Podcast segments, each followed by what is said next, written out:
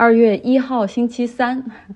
开头先聊点别的哈。我不是住在学校附近嘛，然后我就想今年我要干点什么，想为什么不去学校旁听一门课啊，audit 一下，还知道怎么在学校的网上去看这个课程表和整个学校 across campus 整个课程的时间，所以就挑了一下时间合适的。然后还需要是那种大的课堂、大的 lecture，呃，不需要和老呃，就是那种四五十人以上，不需要和老师打招呼就可以进去上课的。同时，我感兴趣的话题，最后选择了一个 antitrust 反垄断的课，这是一门法学和经济学交叉的课。因为是旁听嘛，毫无压力，甚至不用去借书，也不用去读一些材料，我就觉得，哎，对自己要求少一点哈，然后这样的话就会比较珍惜在课堂上呃的学习和吸收的过程，呃，当然了，就是你事先不做预习和 reading 的话，那肯定没有办法百分之百的跟上，但是我觉得只要我能记住百分之四十，也是有收获的。其实反垄断是一个很重要的议题。垄断的存在，一方面会伤害消费者的利益，另外一方面限制市场的竞争，也不利于创新。嗯，我们在回顾历史哈，你不论是二十世纪初哈，对于洛克菲勒标准石油的反垄断，还是二十世纪七八十年代对于 AT&T 的反垄断调查，以及两千年左右对于这个微软的反垄断，这些现在看来，你发现它它对行业发展的影响其实是深远的哈。那现在开始，我们又看到了新的一波反垄断的这种调查已经开始了哈，像对谷歌、亚马逊、Facebook，再往后会是苹果，这些未来会对整整个的市场行业会有什么样的影响？其实真的是很值得期待的。垄断可以大致分为两种，horizontal 就是这种横向的啊。这种他们中间经常是有替代关系，就比如说这个市场上，你不论是买 A、买 B、买 C 都可以哈。你看起来这个 A、B、C 之间是竞争的关系，但实际上他们背后可能是同一个控制人或者同一个股东。像洛克菲勒的标准石油当时就是这种 horizontal 哈，但是他们其实上下游也有。另外呢，可能是两到三家企业，你看到他们之间可能是竞争哈，比如说星巴克啊和什么痞子咖啡。呃，是市场上的两大巨头，你看着他们是在竞争，但假如说他们私底下实际上有私下的这个 contract 或者 conspiracy 或者 combination，然后他们可以自己去 fixing a price，稍稍自己去搞搞价格哈，呃，其实这也是构成了垄断。还有一种呢，这个横向之外呢，还有一个就是纵向的，就是他们之间的关系 supplementary 是互补的关系，通常是对上下游产业链的控制。美国的反垄断法叫 Sherman Act，主要是分 Section 一和 Section 二哈。这 Section one 呢，主要就是这个搞价格、串通，通过 contract、conspiracy、combination 哈，然后你去怎么样去限制市场竞争。而 Section two 呢，更多的是通过并购、并购，然后实现对于市场的一个垄断。判断是否构成垄断，你就要要再看它是否限制了交易和竞争哈。判断和审理的过程会是十分的复杂，你可能要确定 necessary effects 或者是 actual effects，然后所以经常是要很久哈才能推动一个比较大的反垄断的案件，所以我们期待哈借助着对这些大的科技公司的反垄断，我也可以学习学习。好，今天我们要聚焦一个地方，巴基斯坦。大家可能也看到新闻了，在周一的时候，巴基斯坦西北部的城市白沙瓦，它的一个清真寺遭遇了自杀式爆炸袭击，造成了至少一百人的丧生，大多数都是正在礼拜的巴基斯坦安全部的成员或者警察，他们的任务就是在这个地区打击恐怖分子和极端的武装。虽然目前呢没有组织公开出来承认，但是种种迹象表明，这就是巴基斯坦塔利班（简称 TTP） 所为。巴基斯坦塔利班 （TTP） 是一个独立的组织，哈，但是它和阿富汗的塔利班，呃，有结盟，有千丝万缕的关系。我稍后会通过一个音频讲一下他们的前世今生。在过去将近二十多年里面，这个他实际上一直在巴基斯坦发动各种各样的武装叛乱。主要是针对政府军和警察哈进行不断的袭击，因为他们的理念是要把巴基斯坦变成一个政教合一的，最终是要执行宗教律法的国家，然后要把巴基斯坦的军队啊，近期的目标就是要把巴基斯坦的军队他们的武装赶出 TTP 所控制的地区和部落。其实巴基斯坦他们的武装力量也很强，他们一直也在打击 TTP，但是是打击起来有困难，就像美国打击塔利班一样哈，那个地区是山区，你他们可以轻松的打游击战，而且巴基斯坦的塔利班他就在这个西北部地区嘛，然后他这个你一过来他就跑去阿富汗那边崎岖不平的这种边境哈，然后或者一些山洞作为藏身之处，然后之后呢再对巴基斯坦这边进行越境袭击。那现在阿富汗塔利班重新掌权，更使得他们有了很大的靠山。我们看到，其实，在去年六月份，TTP 他和巴基斯坦政府在谈判了很长时间之后，达成了一个停火协议。哈，不过呢，达成停火协议之后，他们还是。有一些成员不断的对政府军进行攻击，哈，这说是内部这些极端成员实际上对呃领导层达成的这个停火是非常不满的，所以最后我们看到，仅仅五个月之后，也就是到去年十一月份，TTP 就官方彻底直接撕毁这个停火协议，撕毁之后还不说，他们还发表了一个声明，呃，这个要求全员准备战斗。圣战者全部组织起来，你们你们必须尽可能的发动越多的袭击才好。就这样的话都说出来了。从那之后，巴基斯坦的恐怖袭击事件不断的增加，尤其是士兵、警察是经常遭到袭击。在去年十二月份，巴基斯坦的这个塔利班 TTP 就袭击了白沙瓦的一个警察局。呃，那发生在本周一的自杀袭击，实际上是多年来最血腥、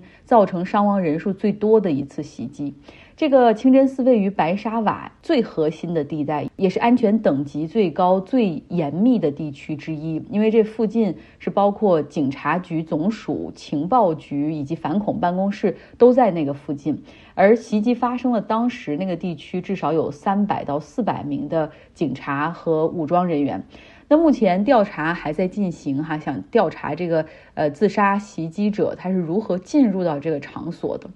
说到这儿，我们要讲一下巴基斯坦塔利班 TTP 的由来，给大家听一段。我之前不是做过一个巴基斯坦的一个两个多小时的合集，来听一下他们的前世今生。巴基斯坦的人口是二点多亿，那第一大族裔呢是旁遮普族，大概占百分之四十五；第二大族裔呢是普什图，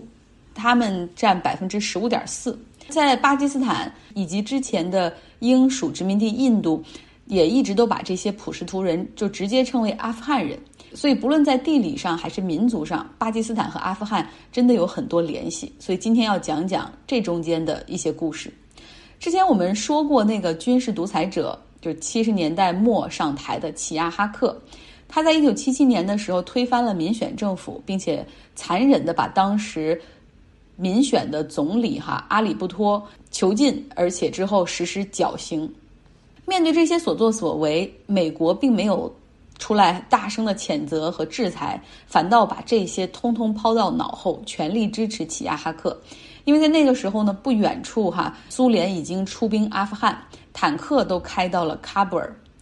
齐亚哈克呢，他则积极的去。一方面是从这种啊伊斯兰宗教的理念去考虑，一方面也是为巴基斯坦来着想。他到处的去游说哈，要求呃向美国来资助阿富汗的一些武装去阻击苏联。那这些武装呢，打着圣战的旗号去要驱赶侵略者。沙特和美国资助了数十亿美元，向美国还资助了大量的武器。但是为了避免直接和苏联发生冲突，那么这些钱和武器都是交给齐亚哈克来进行支配。他们的运作方式呢，就是通过巴基斯坦的情报部门，在巴基斯坦北部建立起了训练营，来训练和武装这些圣战力量。那齐亚哈克在冷战时期也成为了西方最重要的盟友，几乎是站在了西方对抗苏联的最前线。这场在阿富汗进行的圣战也吸引到了。来自其他穆斯林国家的差不多十万志愿者，我只能用打引号的志愿者哈，来到巴基斯坦受训。这里呢，就包括日后非常有名的恐怖分子头目本拉登。他来到巴基斯坦的时候才二十三岁，刚刚从大学里出来。他是沙特人，父亲是这种百万富翁哈，沙特的建筑行业巨头和王室关系很好。不过呢。他的这个父亲早在一次空难中就去世了，所以这也让本拉登，呃，可以更好的去支配他家族的财富，日后用来支持恐怖主义。当时这些圣战分子和阿富汗的一些武装聚集在巴基斯坦北部的白沙瓦进行圣战。那后来本拉登哈年轻的本拉登也很快意识到这是一个机会，所以就靠着美国和沙特给的钱和武器，在白沙瓦成立了基地组织。其实除了钱和物资之外，沙特他在巴基斯坦北部还资助了大量的清真寺以及一些保守派的毛拉去传播那些极端思想，这也为巴基斯坦日后的稳定和安全埋下隐患。比如说，在二零零七年，巴基斯坦首都伊斯兰堡发生的红色清真寺事件，因为政府要拆除几所违规修建的清真寺和宗教学校，就红色清真寺的里面的这些。毛拉呀，一些组织者，他们以前就参加过阿富汗那边的圣战，然后他们的这个成员呢，基本上还有一些有武装哈，他们开始绑架人质，并且与政府进行了武装对峙，死了很多人。我们说回到七八十年代哈，当苏联败走阿富汗之后，阿富汗呢进入到了各方武装的内战阶段，后来强调要用宗教恢复社会秩序的塔利班掌权，结束了内战。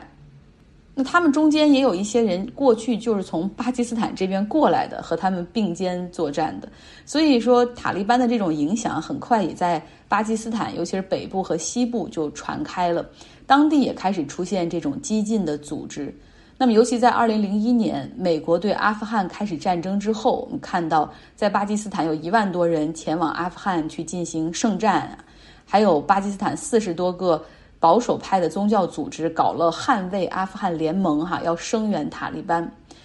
当美军哈把这个塔利班打得落花流水，很多塔利班的残余就躲到了巴基斯坦境内求生和重建。而这个时候，巴基斯坦本土的塔利班运动也逐渐形成，并且在一些部落里面啊开始争权控制，与政府军发生冲突。